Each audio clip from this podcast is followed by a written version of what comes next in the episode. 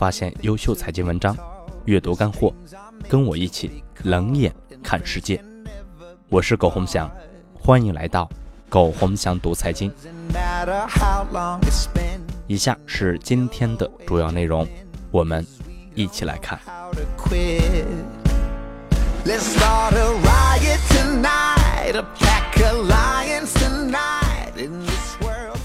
二零一七年一月十一日，我五年前评论互联网金融，说成了这个行业最大的问题，就是一帮没有任何风险意识的人进来高喊着要颠覆金融业。其实很多事情一开始我们就知道，结果必然是一地鸡毛，而且还只是刚刚开始。总的感觉，互联网行业已经越来越没节操。包括大量的自媒体从业，无所不用其极，为了吸引粉丝、爆料、造谣，什么都来。这是你们想要的未来吗？六月份在北大演讲的时候，我前面一个经济学家说，我们现在收入水平已经超过了 GDP 增长，然后开始以此为基础，认为未来的投资机会是吃喝玩乐、健康啥的。我上台后说：“数据只代表过去，那是不能相信的。未来一定是颠覆过去的。过去收入水平增长，不代表未来也是增长的。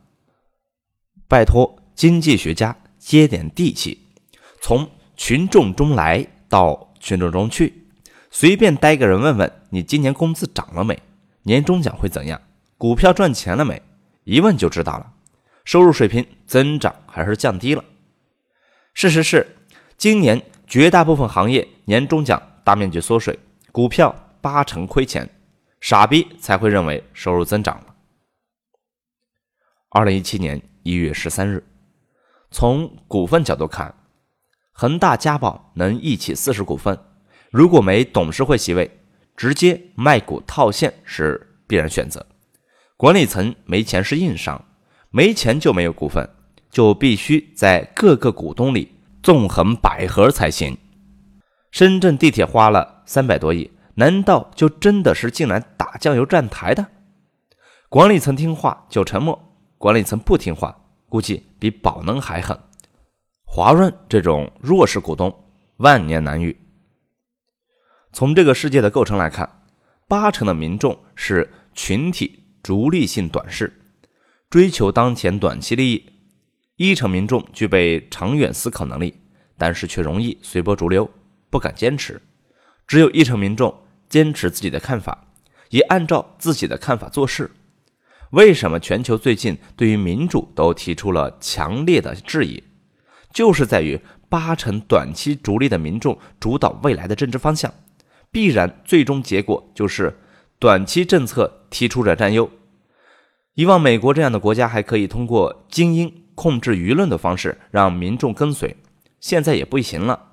全球都开始民粹上台，右翼分子当政，民主的结果是好是坏呢？很多人说西方近百年来是民主的成功，我觉得都挺扯的。根本上，西方近百年的成功，很大程度上是底层技术，也就是工业革命突破加上殖民优势。而在工业革命时代，哪里来的民主？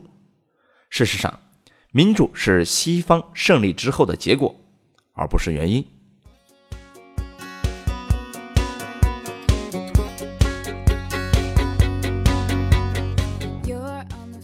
好了，朋友们，以上就是今天的全部内容，感谢您的收听，欢迎大家搜索“苟洪祥读财经”，我们下次再见。